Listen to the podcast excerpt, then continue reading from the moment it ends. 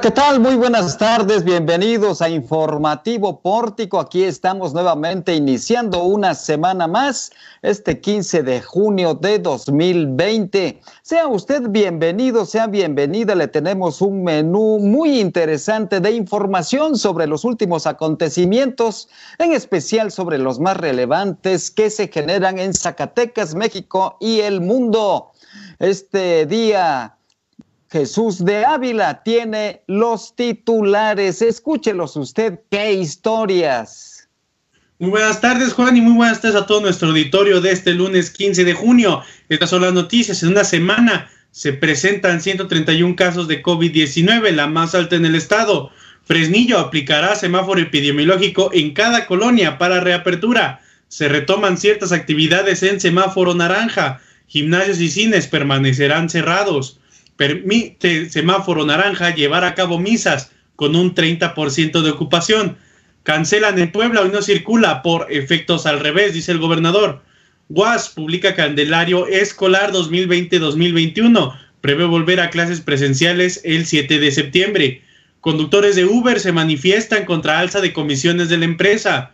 Gobernador de Veracruz señala a, gobernadores del PAN de separatistas hay un concurso para ver quién, quién insulta más, dice López Obrador. Y aquí le explicamos los cambios para la evaluación de alumnos y entrega de calificaciones y certificados como dio a conocer la SEP. Quédese con nosotros. Gracias Jesús. Ahí está la invitación para que se quede aquí en Informativo Pórtico este lunes 15 de junio. Recuerde usted que estamos transmitiendo en vivo desde la zona conurbada Guadalupe, Zacatecas, desde la barroca y e histórica Zacatecas. Muchas gracias por su compañía. Tenemos una temperatura promedio de 25 grados centígrados aproximadamente y hemos tenido a lo largo del día, a lo largo de esta mañana y de esta tarde, medios nublados en la zona conurbada.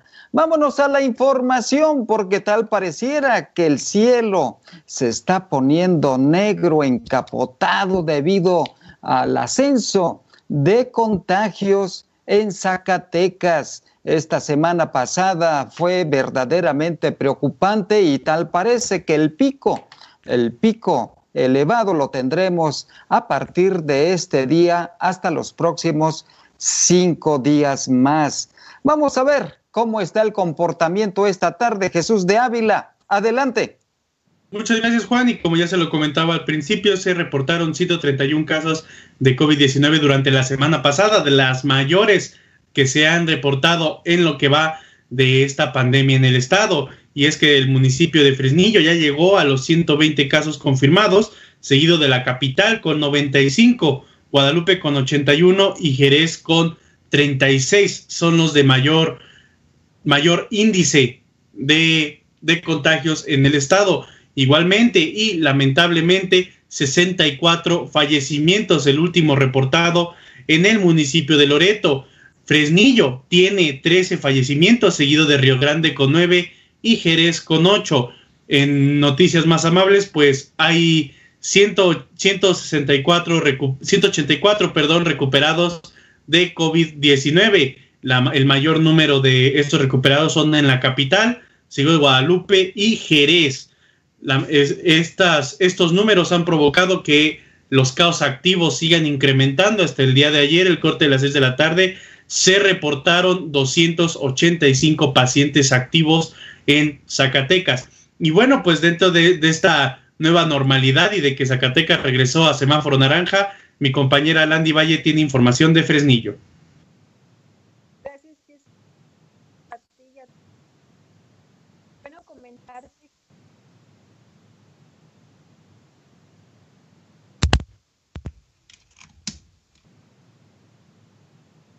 No.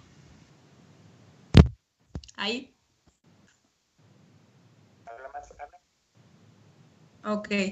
Bueno, pues comentarles que el alcalde Saúl Monreal Ávila informó que en el municipio de Fresnillo se implementará un semáforo de riesgo epidemiológico para llevar a cabo la reapertura de acuerdo a las condiciones de cada comunidad o colonia.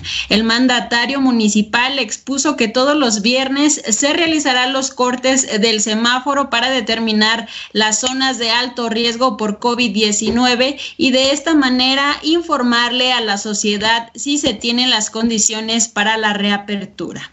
Adelantó que las comunidades de San José de Lourdes y Río Florido se encuentran en rojo debido al alto riesgo de contagios que hay en esta zona. En el caso de Río Florido, comentó que un mes ya se han regresado 1.300 trabajadores a sus lugares de origen de los 3.000 jornaleros que laboraban en esta zona. Y bueno, pues si recuerdan que habían mencionado que se iban a multar o suspender las actividades en las empresas de Aptiv y Entrada Group, bueno, el día de hoy comentó que ya se contactaron con los dirigentes de estas empresas, pues para mantener una coordinación en los protocolos de salud en el que ya se llevó a cabo un cerco epidemiológico, perdón, y ya se encuentra pues una mayor comunicación y coordinación entre las autoridades municipales y las empresas. Y bueno, también en otro tema que surgió en esta misma conferencia de prensa es que alcalde, el alcalde comentó que pues ha mantenido comunicación con el secretario de Salud Gilberto Breña Cantú para discutir la situación de los casos positivos y decesos de Fresnillo. Sin embargo, comentó que tienen registro de una muerte por COVID cuando falleció por otros síntomas, por lo que solicitó que la Secretaría de Salud del Estado aclarara esta situación. Esto fue lo que dijo en conferencia. Vamos a seguir, miren, yo le decía al mismo secretario porque me han llegado cerca de tres casos e incluso el último fue ayer de un deceso que los meten como COVID. Y la verdad incluso tengo las actas de defunción de dos. Reconoció el mismo secretario en uno que sí pudo haber tenido COVID en ese momento, pero no falleció por COVID, sino falleció por politraumatismo del joven, por ejemplo. Y esas cosas yo le decía, pues aclárenlas ustedes, porque si no después, una cosa es que haya fallecimientos por COVID y otra que haya fallecimientos, pero no por, por la, la enfermedad como tal, como por el virus, sino por otro tipo de enfermedades. O sea, que a lo mejor haya tenido COVID o eso, pues yo también dudo, pero bueno, dándole el beneficio de la duda, este, todo esto, el compromiso con el mismo secretario es que me, nos vamos a hablar, cualquier duda que yo tenga, la vamos a asumir y la vamos a, me la va a explicar, o yo también le dije, pues es que yo estoy en la mayor disposición, incluso yo puedo ayudar a la misma con los familiares a explicar o a platicar, o sea, no hay, o sea, vamos, no se trata, yo soy el menos o el más interesado en que se hablen las cosas como son.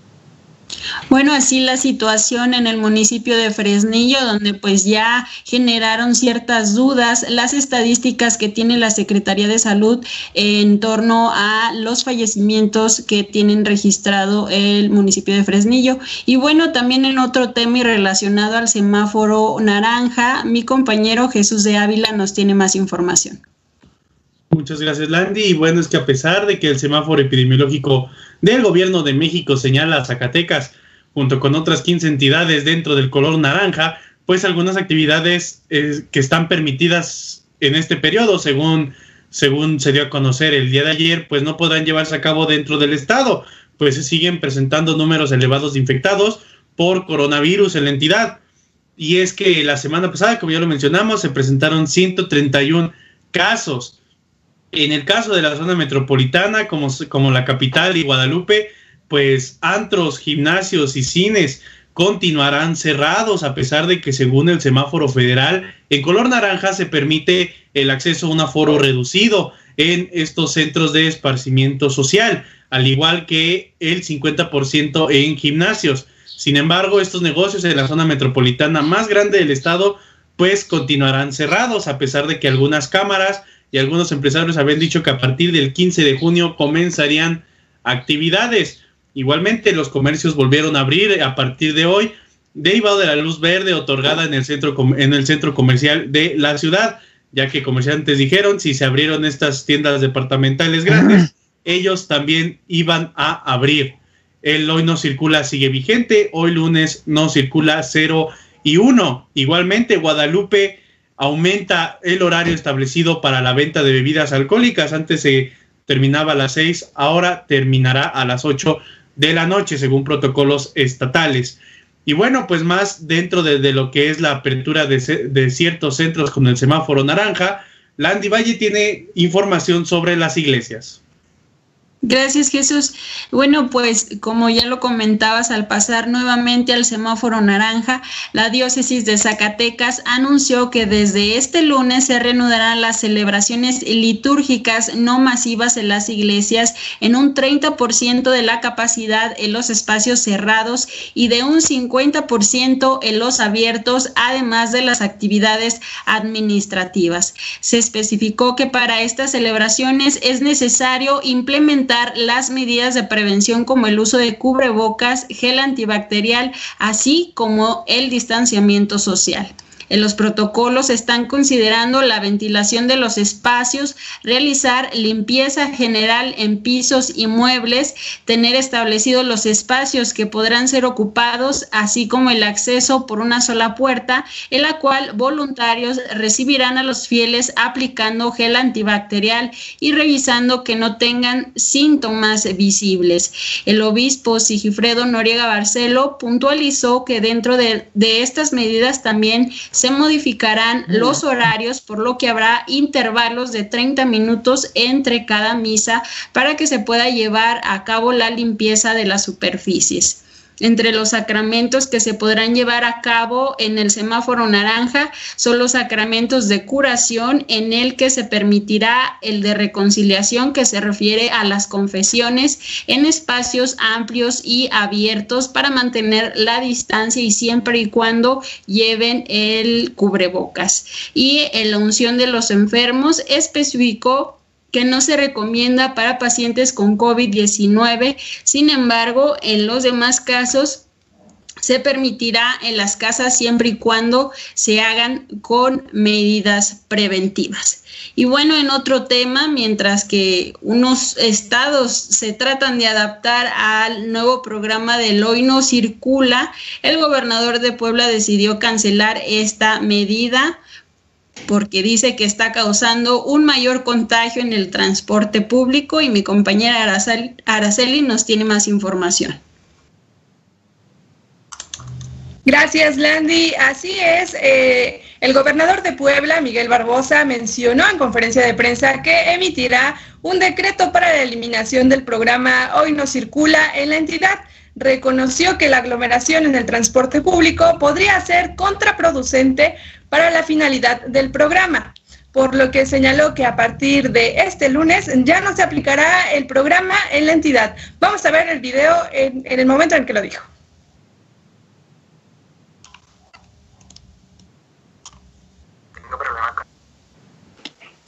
Bueno, tenemos un pequeño problema con el video, pero justo también en este tema de este, este tema que es muy polémico del hoy no circula, también desde el viernes la jefa de gobierno Claudia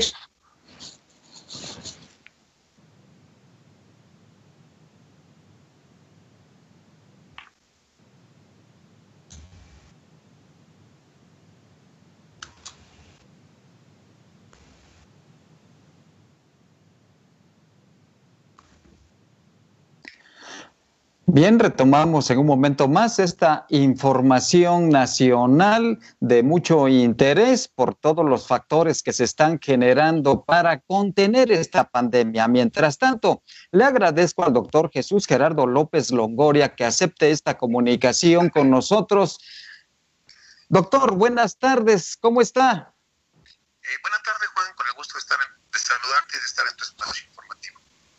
Doctor, ¿no está preocupado? La semana pasada tuvimos un ascenso muy fuerte de contagios en Zacatecas y tal parece que el pico todavía no llega. La perspectiva nos había usted informado la semana pasada que sería del 15 al 20 lo más fuerte. ¿Así está? ¿Así será, doctor? Eh, mira, Juan, es, eh, al fin y al cabo es una estimación. Sí. Y hasta el momento las cifras de casos positivos han sido rebasadas aquí en Zacatecas, tanto en la primera fase cuando estaba la Jornada Nacional de Sana Distancia, en donde se plantearon escenarios posibles. Y enseguida cuando ya iniciamos ahora en junio la nueva realidad, las estimaciones en cuanto al número de casos positivos y también de defunciones han sido rebasadas en, en ambos sentidos, tanto la estimación de con respecto al Estado como la que se hizo aquí en el ámbito local. La epidemia tiene diversos comportamientos y en los últimos días hemos estado observando un, número muy importante de casos eh, nuevos, días donde eh, el número que habitualmente veíamos de pacientes infectados en su inicio de 6, 9, definitivamente cambió dramáticamente a 35, 24, este sábado 22 y ayer domingo 10. Sí. Y también el número de pacientes y de pruebas que eran sujetos de estudio también se fue incrementando notablemente. Asimismo, el otro indicador, el de hospitalizados, se observó que cada día se informaba además que algunos pacientes ingresaban al hospital, algunos en una condición leve y otros en, en una situación más grave. Y finalmente, bueno, el impacto de la epidemia nos ha dejado hasta el momento 64 decesos. Generalmente personas tienen un problema de salud, ya sea diabetes, o problemas respiratorios, pero al fin y de, de esta jornada, esas enfermedades condicionan que ellos evolucionen de forma más compleja. Muchos de ellos han muerto la epidemia sigue activa, no hemos podido llegar a esa cúspide.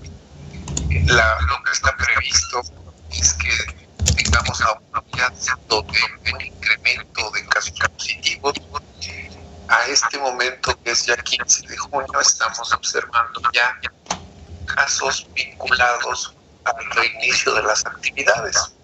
Y bien se hicieron esfuerzos por parte de instituciones, de empresas, de elaborar protocolos, de escribirlos en la plataforma de de obtener las verificaciones y toda una estrategia en la que se buscó la conciencia personal y ciudadana de, de irlos entrenando en esta nueva realidad y, y, que se volvieran responsables del autocuidado de su salud. La verdad es que en los últimos momentos hemos tenido relajamiento de, de esta condición sanitaria, se han salido al espacio público y esto ha propiciado que los, los casos se vayan incrementando. De forma que la epidemia, la evolución de la epidemia se ha ido prolongando semana tras semana aquí en Zacatecas. Pero en los últimos del mes de junio es donde más, mayor intensidad hemos observado. De forma que eh, se espera en lo que resta de esta tercera semana un número importante de casos todavía y seguramente vamos a tener algunos en el, en, el hospital. Doctor, algunos comercios y sobre todo también veo ya que restaurantes y centros de convivencia ya abrieron. Claro, lo han hecho también tomando ciertas precauciones y ciertas medidas sanitarias, pero esto no podría generar un mayor incremento en, casos confirmados de coronavirus en Zacatecas? De hecho, Juan, es un, es un riesgo que se, que se tiene previsto y la federación ha cambiado los criterios a través de los cuales eh, evalúa los, los indicadores que en su momento señaló. Sí. En su, en su inicio bastaba que uno de los indicadores, uno de los cuatro que traíamos, estuviera en rojo para que la entidad migrara a color rojo. Sí. así estuvimos en, la primera semana que fuimos naranja, el indicador de pacientes hospitalizados lo traíamos muy alterado y en la siguiente semana nos fuimos a rojo. Sin embargo, también ha cambiado el, criterio y ahora ah, si hay un rojo y, tienes dos naranjas, te vas a naranja, ¿verdad? Entonces esto, esto genera pues inquietud y confusión, porque lo, que sí está permitido y no está permitido de alguna manera en, en un semáforo rojo y en un semáforo naranja, al final de, de esta clasificación ubica a más personas en el espacio público. Y en un momento crítico en que, vive Zacatecas junto con otros estados donde hay una, eh, digamos, estamos en, la, en el ascenso final de la curva y en donde hay un número de personas infectadas y donde hay municipios que están apareciendo ciertamente con un número muy escaso de, personas, pero al fin y al cabo se van incrementando, y otros que permanecieron al margen durante toda la jornada, como es Florencia, como es Mazapil, pues ahora están muy presentes. Es evidente que está muy focalizada la, epidemia aquí, y que si bien se han hecho esfuerzos para tratar de controlar, en este momento sí, sí representa un riesgo. Por eso es que eh, seguramente es, la presión de carácter económica, como bien lo señalas, ha, hecho que las autoridades de la Secretaría de Salud bajen el nivel de alerta en torno a la, a la ponderación para la, al momento de evaluar los indicadores y seguramente esa es la razón por la que ahora estamos con un, con un escenario naranja. Este, este esquema de semaforización permite que haya actividad esencial regular, permite que haya gente en los espacios públicos, aunque el aforo es reducido. No tenemos aquí el riesgo de la actividad escolar porque ya se ha suspendido. La población vulnerable sigue, sigue estando en, confinada en casa, adultos mayores y personas con, con enfermedades concomitantes pero se abre el espacio de, hoteles hasta un 50, el, el servicio de restaurante con un aforo reducido, se permite ya la apertura de negocios como restaurantes y cafeterías, incluso peluquerías, presencia de personas en los, en los parques y plazas, mercados, gimnasios, y si bien no está abierto al 100%, sí, sí hay un número mayor de población circulando. Por eso es que en este momento es especialmente vulnerable porque estamos apelando a esa responsabilidad social y personal de hacer lo necesario para que su premisa del día sea mantenerse sano y para ello hemos visto en los últimos días, a pesar de insistir en el cubrebocas, en la sana distancia, en evitar las aglomeraciones, que muchas personas deambulan en la calle sin distancia, sin cubrebocas. Es decir, hay una insensibilidad o quizá un hartazgo, Juan, no lo sé. Pudiera ser varios de, estos escenarios. Ojalá que la población eh, reconsidere para minimizar el riesgo y entonces podamos cerrar más rápido y tener un mejor resultado todos, porque ahora dependemos fundamentalmente de la población para salir, tener un mejor resultado, estabilizar este semáforo y migrar a otros escenarios mejores. Muy bien, gracias doctor y seguimos en comunicación. Muy buena tarde. Buenas tardes, es el doctor Jesús Gerardo López Longoria, vocero de la Secretaría de Salud del Gobierno de Zacatecas. Pues es, es, esto lo digo yo, es contradictorio que mientras estamos en el pico más alto y que sigue en ascenso la situación crítica, se permita la apertura de actividades con todo y medidas. Esto puede generar un mayor contagio, pero se privilegia, como lo he venido comentando también, el aspecto económico sobre la salud pública. Mientras tanto, vamos a otra información con Landy Valle de la Universidad Autónoma de Zacatecas. Landy, ¿qué ha pasado ahí en la universidad en las últimas horas, en los últimos días?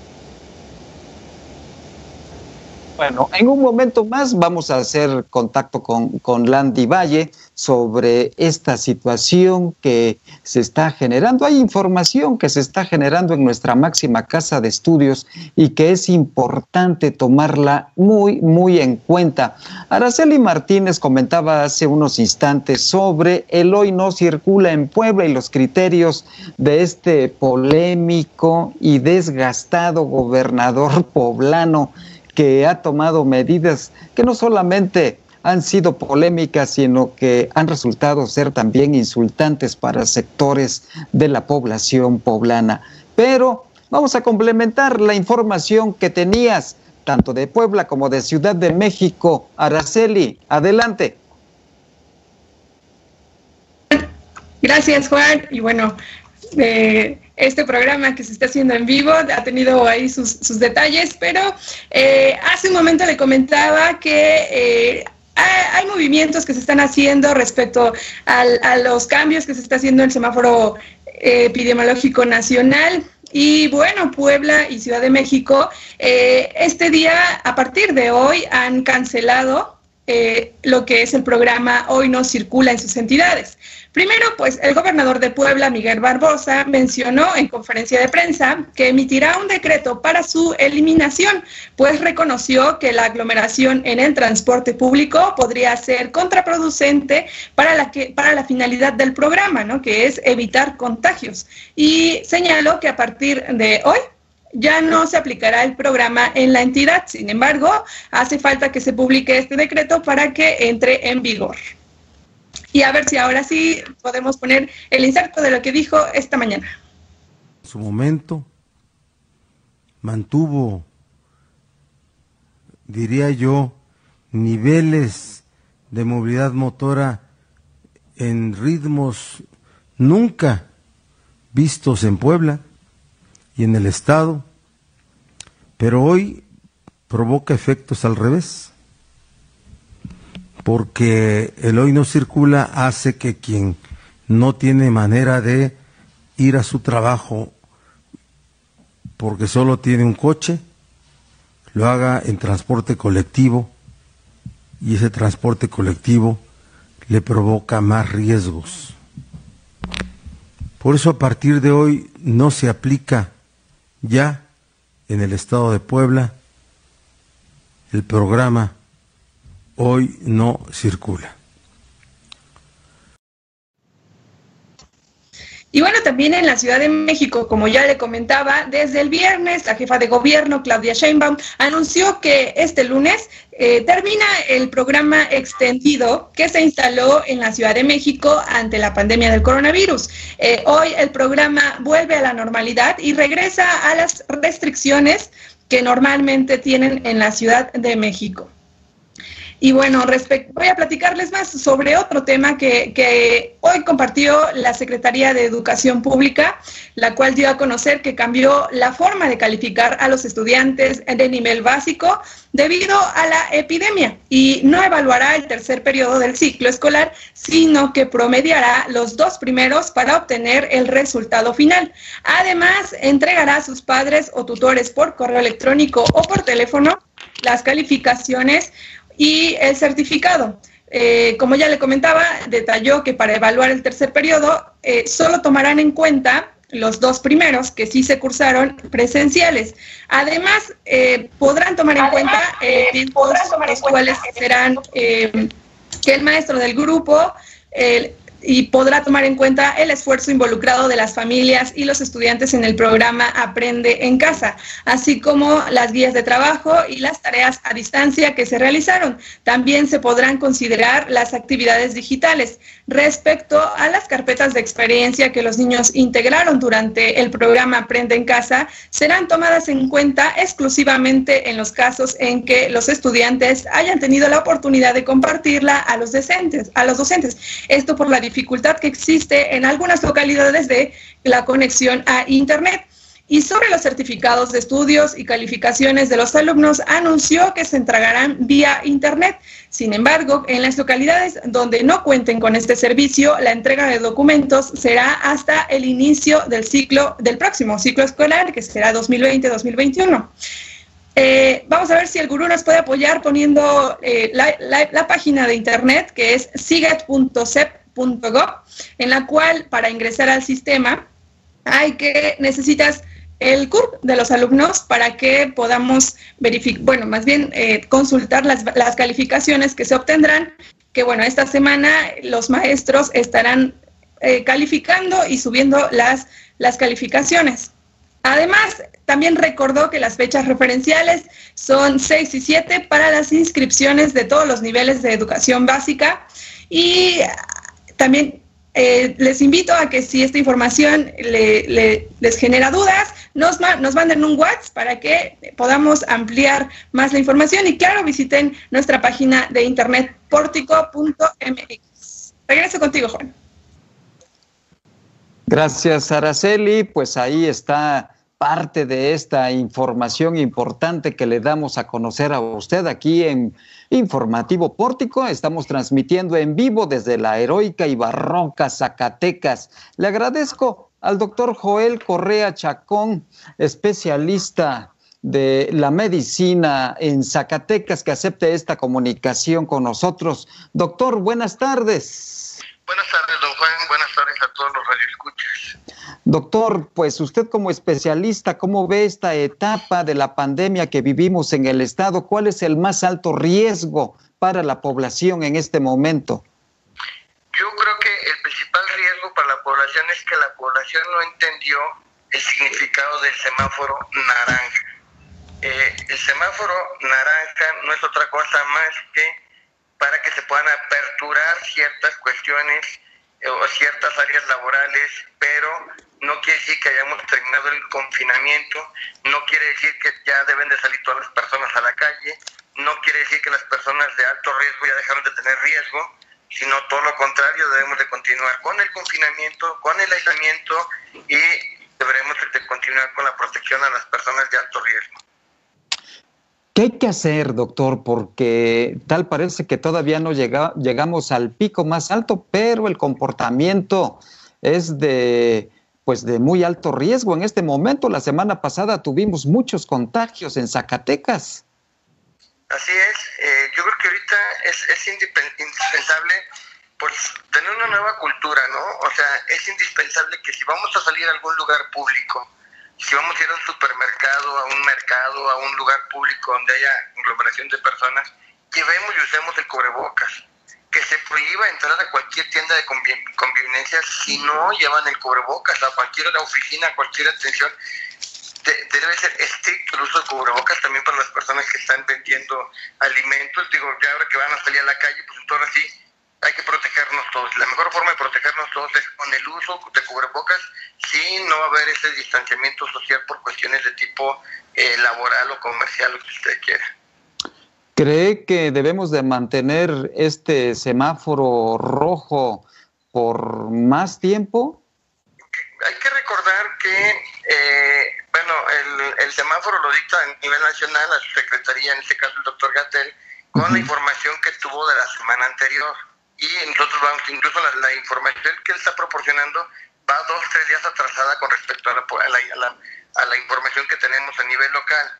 Entonces, muy probablemente eh, no creo que se mantenga el semáforo eh, en, el, que estamos ahorita y que muy probablemente nos vuelvan a subir a rojo, dado el número de casos nuevos que tuvimos esta semana pasada. Caramba, pues deberíamos de tener, yo creo, en Zacatecas nuestro propio semáforo de acuerdo a nuestro comportamiento, doctor. Sí, además hay que recordar, bueno, es que Zacatecas es una, eh, dijéramos, una de las ciudades más grandes territorialmente y la densidad poblacional pues está muy distribuida, ¿no? Eh, no es lo mismo, dijéramos, los municipios de Mazapil, Concha del Oro, a los municipios que tenemos acá en Guadalupe, Fresnillo, Zacatecas. Yo creo que debería de ser un, semáforo, incluso regionalizarlo por zonas dependiendo de, del número de casos que se estén presentando en cada área. Claro. Doctor, le agradezco que haya aceptado esta comunicación con nuestro auditorio. Esto es Muy amable.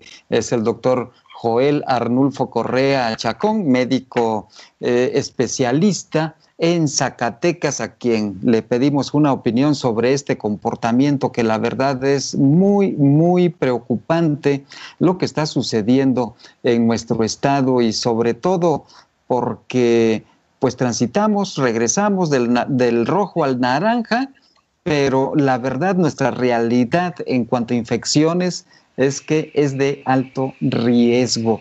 Y lo que comentaba el doctor Correa Chacón es que no se está respetando las normas sanitarias por parte de la población en general, no se usa el cubrebocas, no hay sana distancia, la gran mayoría de las personas andan como sin nada y esto nos está generando un alto riesgo y un mayor número de infectados.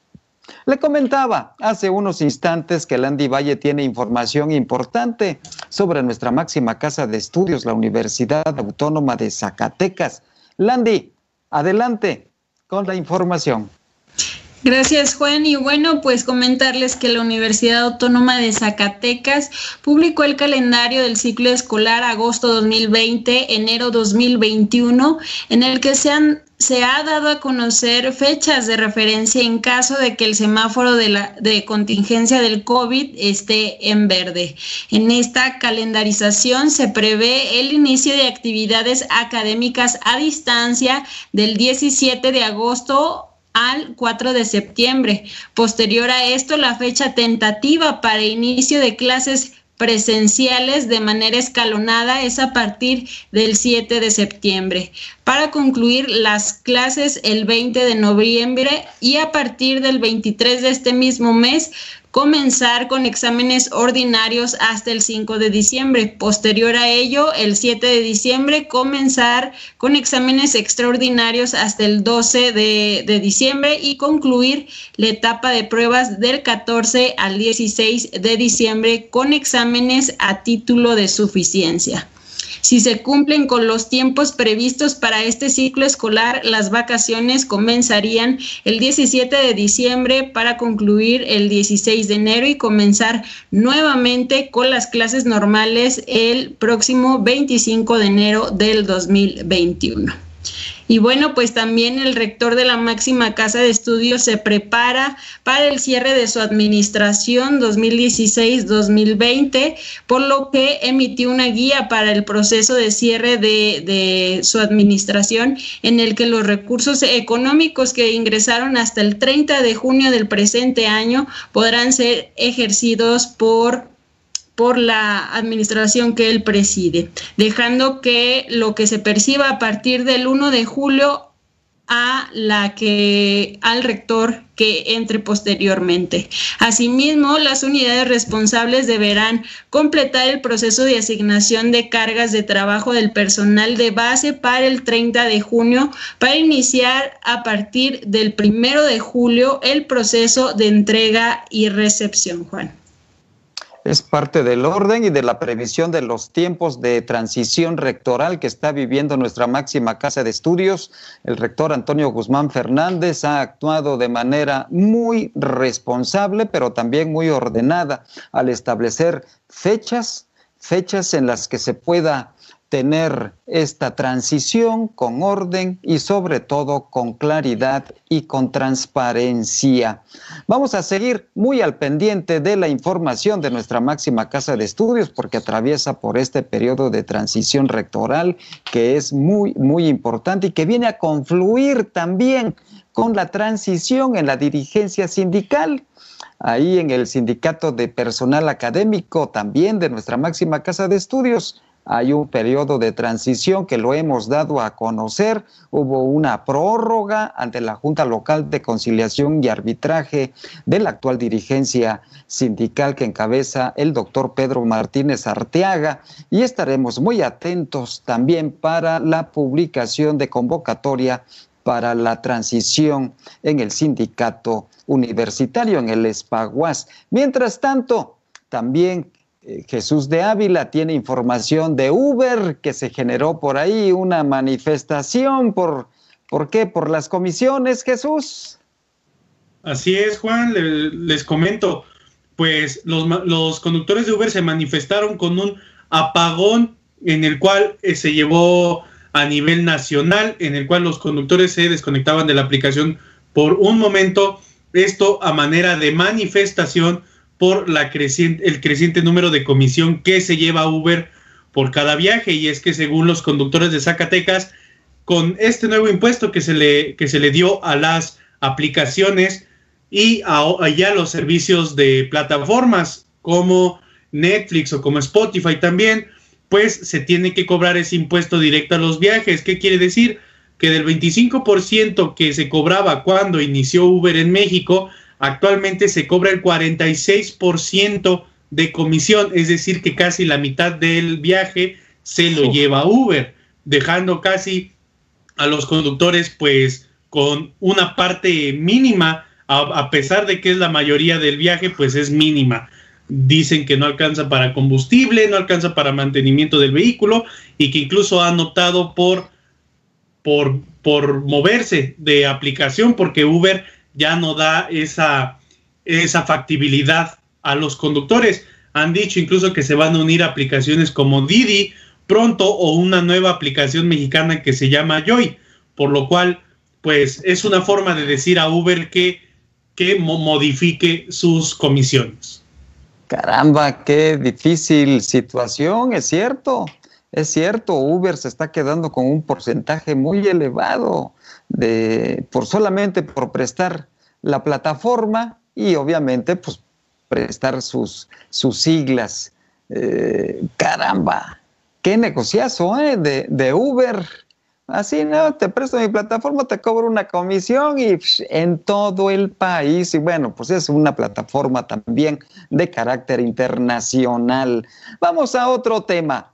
Vamos a otro tema porque hoy el presidente de la República, Andrés Manuel López Obrador, regresó al sureste, estuvo en tierras jarochas, en tierra veracruzana, escuchando la bamba y uno que otro discurso polémico. Araceli Martínez, tienes más información al respecto. Así es, Juan, estuvo en Veracruz durante su conferencia matutina del presidente Andrés Manuel López Obrador en las instalaciones del campo militar 26 de Jalapa, Veracruz. Y bueno, el gobernador de Veracruz, Huichagua García, que es gobernador por Morena, criticó a los mandatarios estatales de Acción Nacional que se agrupan como separatistas para em, empezar a diferir en contra de la estrategia federal que maneja el gobierno contra la pandemia de coronavirus. Vamos a ver lo que dijo en la conferencia. Finalmente, por lo que se ha declarado en algunos estados, decir, nosotros no coincidimos con la visión de algunos gobernadores, colegas míos. Cuando digo nosotros me refiero a un servidor y su equipo de gobierno estatal. Eh, nosotros pensamos que no son momentos de hacer grupos, al contrario, es de unir el esfuerzo de todos los estados en torno al interés nacional de salir adelante. Sinceramente me parece hasta una intención de agruparse como golpista, perdón, pero lo veo de esa manera, separatista, sería mejor la palabra, separatista, el hacer grupos para empezar a diferir de una estrategia que debe ser nacional. Frente a la pandemia no podemos separarnos en grupos, al contrario, tenemos que unirnos. Todos los estados tienen alguna fortaleza. Solos no vamos a poder. Tenemos que unirnos en torno a una estrategia nacional y el presidente Andrés Manuel López Obrador fue cuestionado sobre esta declaración del gobernador eh, de Veracruz y aseguró que existe un concurso entre los medios de comunicación y la oposición para ver quién lo insulta más. Acusó que ningún otro presidente ha sido tan insultado como él. Vamos a ver el video. Yo no diría que es un agrupamiento golpista, ni siquiera diría con todo respeto a lo que expresó este, el gobernador de Veracruz, separatista, porque no están este, planteando desprenderse de la República Mexicana. Es un asunto político. Y estrictamente, llamando a las cosas por su nombre, diría politiquero. Pero somos libres. Prohibido prohibir. Todos tenemos derecho a manifestarnos y se tiene que garantizar el derecho a disentir y no incomodarnos ni tener la piel así muy delgadita como para no resistir hasta insultos. Nunca habían eh, insultado tanto a un presidente como ahora. Bueno, sí, a Madero y a Juárez, guardadas las proporciones. Hay hasta un concurso para ver quién me insulta más, quién es el más majadero, grosero, lépero. Pero no pasa nada. Y bueno, dudo que si alguien recuerda el sexenio pasado, los memes que se generaron en torno a Enrique Peña Nieto, dudo que él haya sido pues uno de los más insultados, porque bueno, también tenía su, ahí sus memes el, el expresidente Enrique Peña Nieto. Pero así, así fue lo que pasó hoy en la mañana durante la conferencia. Regreso contigo, Juan. Gracias, Araceli. Y es que el presidente de la República se quiere comparar mucho y no pierde oportunidad para hacerlo, para establecer ciertas similitudes con el presidente Francisco y Madero, ¿verdad? El apóstol de la democracia, considerado así por la historia oficial de nuestro país. Y por otro lado, también el, el presidente lamentablemente se ha subido al ring y, ha descalificado mucho a sus opositores. Todo aquel que disienta del presidente de la República ya es considerado un enemigo y es descalificado. Y, los y las descalificaciones van desde fifís, ultraderechistas, conservadores, mafia del poder, etcétera, etcétera. Entonces, ¿cómo pretende el presidente no recibir respuestas a sus descalificaciones. Lamentablemente eso es lo que sucede cuando alguien se sube al ring y empieza a descalificar, a insultar a todo aquel que no esté de acuerdo con su punto de vista, con su manejo del país.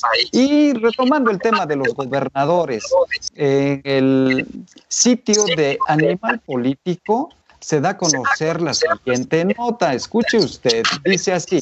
Gobernadores del Partido Acción Nacional alertaron sobre un escenario de crisis económica y sanitaria por coronavirus en el país que puede convertirse en las próximas semanas en una emergencia humanitaria donde emerja la violencia y la ingobernabilidad. La República padece una acechanza a sus instituciones y a su democracia que no debe ser minimizada, ni menos aún ignorada, expresaron los gobernadores panistas en un pronunciamiento luego de reunirse en Guanajuato este fin de semana. Y voy a leer textual. México no puede desandar el camino del federalismo, de los contrapesos ni de la libertad. No hay lugar para el regreso a una suerte de república monárquica. Las familias mexicanas viven con preocupación, angustia, decepción y enojo. A todas ellas queremos decirles, no están solos, sí hay de otra, sí es posible evitar la ruina, agregaron en ese pronunciamiento. Y en su texto, los gobernadores panistas propusieron una ruta de cambio para mejorar y dar paso a un país unido, próspero y triunfador. Para lograrlo, señalaron, nos pronunciamos por un acuerdo en defensa de la libertad, la democracia y el federalismo. Es parte de este pronunciamiento que hicieron precisamente en un lugar simbólico en Dolores, Guanajuato, en Dolores, Hidalgo, Guanajuato, ahí donde se dio el grito de la independencia, donde nuestro país inició su ruta a la liberación de la península ibérica de España, un lugar icónico y también un lugar representativo de la lucha de este pueblo, del pueblo de México. Eso fue lo que sucedió allá en Dolores Hidalgo y también lo que sucede con estos pronunciamientos que hace el presidente de la República y que cuando tienen respuesta, pues ahora dice el presidente que, que es el mandatario más descalificado, más eh, agredido verbalmente, pero pues es que también quien se sube a dar también va a recibir creo que en este momento no es el, escenario que nuestro país requiere, no es el escenario que necesitamos los mexicanos para salir adelante. Lo que requerimos, eso sí, es un país de instituciones, un país que tengamos a un presidente también, pues más como jefe de Estado, más conciliador, y menos, menos agresivo con sus detractores. Y con esta información, con este pronunciamiento, llegamos al final de nuestro informativo pórtico. Muchas gracias por el favor de su atención. Que tenga usted una excelente semana. Cuídese mucho, no salga. Estamos en el pico más alto de la pandemia en Zacatecas. Los próximos días son de alto riesgo. Y si tiene usted que salir, hágalo con mucha precaución y responsabilidad. Use un cubrebocas, también trate de llevar su gel antibacterial y por supuesto mantenga la sana distancia, evite tener contactos innecesarios. Gracias a todos quienes hacen posible también que usted esté debidamente informado. Gracias a Landy Valle, a Araceli Martínez, a Jesús de Ávila y por supuesto a nuestro gurú informático que hace maravillas todos los días y a veces milagros, a Omar Reyes. Soy Juan Gómez, cuídese mucho, no salga por favor, manténgase tranquilo en casa y hasta mañana. Coma muy rico.